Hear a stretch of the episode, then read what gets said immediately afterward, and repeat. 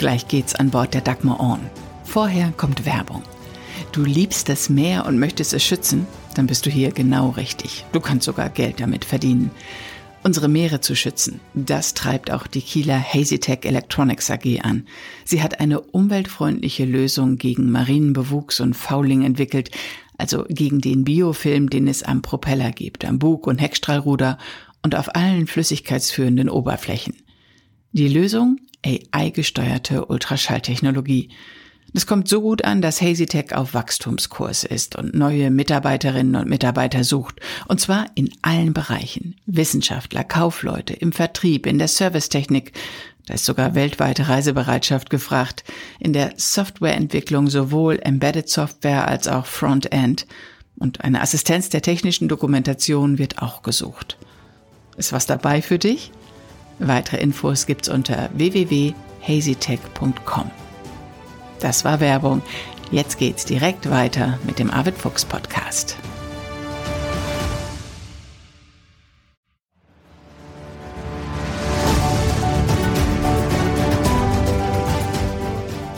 Expedition Ocean Change mit Arvid Fuchs. Abenteuer mit Tiefgang zwischen Arktis und Antarktis. Herzlich willkommen zu dieser Podcast-Folge. Hier ist Bärbel in Hamburg. Und hier ist Arvid auf der Dagmar Ohn im dänischen Hafen von Strandbü, ganz in der Nähe von Skagen.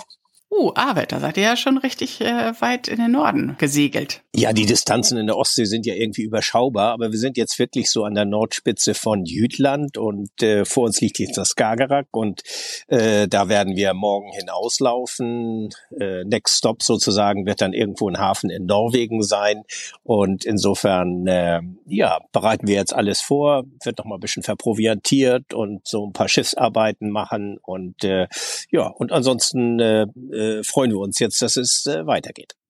Wie war die letzte Etappe? Oder es waren ja zwei Etappen im Grunde seit unserer letzten Folge.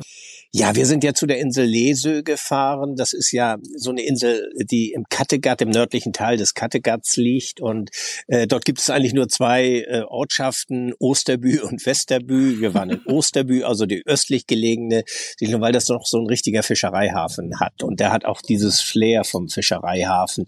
Man sieht dort also noch diese ganzen äh, ja klassischen blauen Fischkutter, die dänischen Fischkutter, die sind ja alle so in so einem hellblau gestrichen und äh, die fahren da und wir dürfen dann immer mit der Dagmar auch äh, zwischen den Fischkuttern liegen. Also das darf oh. man sonst eigentlich nicht. Also Yachten werden sofort weggeschickt, aber die gucken, sehen, das war auch mal ein Fischkutter und dann sagen die, ist schon okay, ihr dürft hier liegen.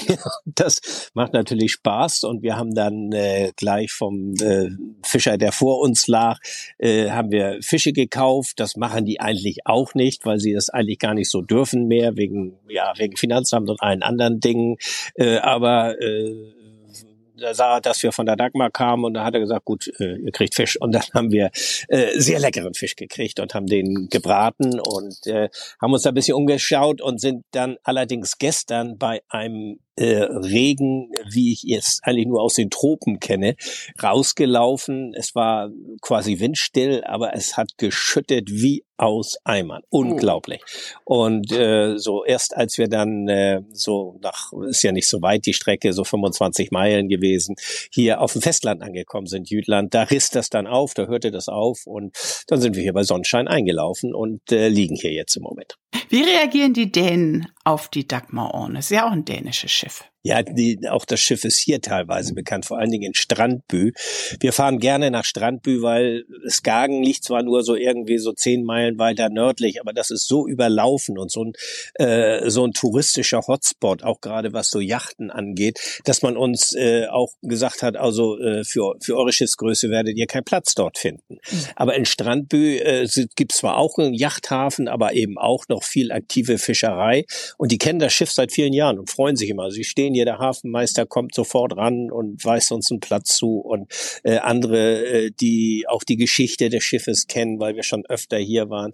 Äh, ist also äh, ein bisschen nach Hause kommen, wenn man hier nach, äh, nach Strandbü kommt. Also das ist äh, toll und hier findet man natürlich auch all die Dinge, die man vielleicht braucht. Also dass man nochmal äh, einen Supermarkt hat, wo man Lebensmittel kaufen kann und notfalls eben halt auch äh, ja, technische Hilfe, die brauchen wir jetzt nicht, aber äh, hier würde man alles finden, was man eigentlich braucht. Und insofern, ja, ist das schon sehr schön hier. Ich habe das Gefühl, du hast entlang der gesamten Strecke in den Norden deine Häfen, in denen du nach Hause kommst, weil du die schon so oft angesteuert hast. Ja, die wissen ja, kennen ja auch die Fahrtroute. Ne? Also die wissen auch, dass wir nach Grönland fahren. Grönland hat für Dänemark ja immer eine besondere Bedeutung, weil historisch gewachsen diese Beziehung zwischen Dänemark und Grönland. Und insofern wird also jeder Grönlandfahrer als solcher werden wir hier geführt, äh, wird mit einer besonderen Aufmerksamkeit eben auch äh, bedacht. Und insofern, äh, ja, ist das Interesse einfach groß daran. Wobei wir sagen müssen, dass Grönland in diesem Jahr nicht euer Ziel ist. Ne? Wie war denn die letzte Etappe? Konntet ihr segeln? Äh, wir konnten tatsächlich jetzt auf dieser letzten Etappe nicht segeln, weil das windstill war und wie gesagt aus Eimern geschüttet hat. Das hindert zwar nicht am Segeln, aber es gab einfach keinen Wind. Und äh, aber auf der anderen Etappe schon bis nach Lesö und äh, dort äh, ja dort sind wir dann auch unter Segeln gewesen wird ja immer gefragt, ob ihr mehr motort oder mehr segelt. Und dann habe ich gedacht, kommen wir darauf auch mal zu sprechen. Ist das viel Arbeit, Segel zu setzen? Wie viel Mann, wie viel Frauen sind gefordert? Erzähl mal. Naja, das Großsegel hat ja so 100 Quadratmeter Fläche und das ist ja mit einer Gaffel, also oben diese Spiere, die so am oberen Teil des Segels angeschlagen ist, nennt man Gaffel. Und das alles muss ja äh, händisch hochgezogen werden. Wir haben ja keine, keine Winden, die jetzt irgendwie der assistieren, sondern äh, das muss alles Hand über Hand äh, aufgeholt werden und deshalb braucht man, um das Großsegel zu setzen, schon fünf Personen.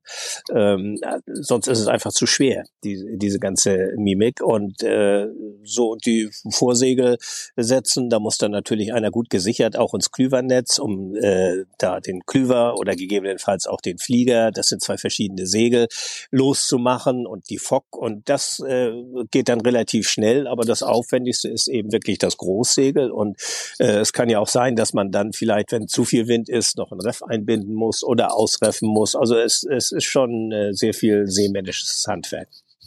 Und die Neuen sind inzwischen auch darin geübt. Ja, ja. Äh, ich sitze jetzt hier gerade an Deck, so ein bisschen im Windschatten und äh, oben in der Takelage ist äh, gerade der Lukas unterwegs, der tauscht dort gerade eine, äh, eine, eine Positionslaterne aus, eine Lampe prophylaktisch, um sicher zu sein, dass die nicht irgendwie kaputt geht unterwegs. Und äh, dann wird hier so ein bisschen geteert und gelabsalt noch, der Mastkragen, da hat es gestern durchgeregnet, wo das so geschüttet hat. Und das wird jetzt nochmal mit so einer Mischung aus Leinöl und Holzteer äh, so sozusagen imprägniert und versiegelt. Äh, da ist die Julia jetzt gerade dabei. Und naja, es gibt so hier und da immer so ein paar Sachen, das bringt so ein altes Holzschiff einfach mit sich, dass, dass man ständig irgendwo hier äh, so ein bisschen Maintenance machen muss. Und äh, das äh, läuft eigentlich alles ja ganz von alleine, weil sich jeder da angesprochen fühlt und jeder irgendwie, ja, weiß, worum es geht. Also ihr arbeitet jetzt an Deck, aber äh, ihr lebt auch an Deck, verbringt eure Freizeit an Deck und es wird an Deck gegessen. Du bist jetzt ja angefangen, dass du selber immer filmst, was unsere Hörer lieben. Auf Facebook und auf Instagram haben wir jetzt gepostet, wie du Essen an Deck gefilmt hast. Das war dieser unglaublich leckere Fisch, oder? Ich habe es förmlich gerochen ja, wenn das Wetter das zulässt, dann essen wir einfach gerne draußen. Und dann, äh, ja, dann können alle draußen stehen und natürlich unter Deck ist es dann auch gemütlich, aber bei dem schönen Wetter macht es einfach Spaß draußen zu essen. Und gestern Abend haben wir äh, quasi wieder so ein Festmahl gehabt und zwar ist auch äh, ein dänischer Freund hier angekommen mit zwei großen äh, Plastiktüten voll und äh, in der einen waren äh, so so Krabbenscheren, so so äh, Scheren von Taschenkrebsen äh, drin, voll gefüllt und in der anderen waren Schollenfilets drin. Oh, und, äh, und dann hat er da noch mal in sein Auto gekramt und dann brachte er also auch noch Kartoffeln und alles. Das ist so ein äh,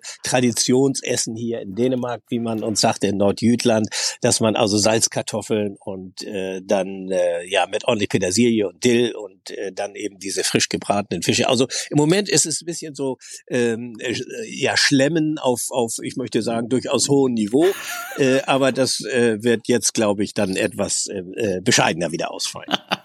Erzähl du mir was vom kargen Leben an Bord. Sag mal, ja. das Skagerrak, ist das jetzt eine Herausforderung? Wie ist der Wind? Wie ist die Strömung da?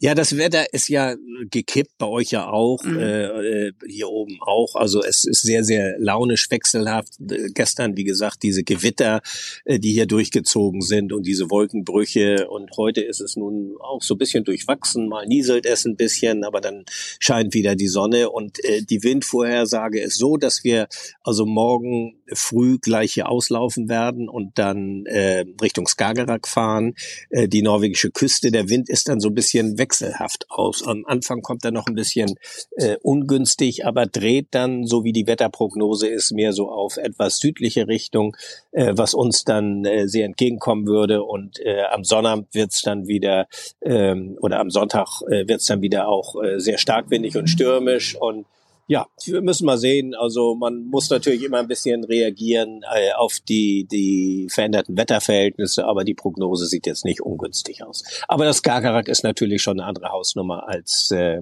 als die sommerliche Ostsee. Ja, das glaube ich. Es folgt Werbung. Zwölf deutsche Forschungsschiffe gibt es. Acht davon werden von einer Reederei bei uns aus dem Norden beredert, von der Reederei Brise aus Leer aus Friesland. Brise Research stellt die Crew an Bord der Forschungsschiffe, das sind gut 250 Seeleute, und kümmert sich weltweit um die ganze Logistik, die erforderlich ist, damit die Crews und auch die vielen Wissenschaftlerinnen und Wissenschaftler, wo auch immer sie sind, tiptop versorgt sind.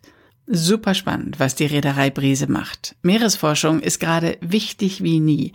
Ein Arbeitsplatz auf einem Forschungsschiff ist eine sichere Sache. Die Reederei Brise sucht gerade Mitarbeiterinnen und Mitarbeiter an Bord. Sie bildet auch aus. Übrigens ist die Bordsprache Deutsch. Guck dir das einfach mal an. www.brise.de. Das war Werbung. Jetzt geht's weiter mit Arvid Fuchs an Bord der Dagmar On.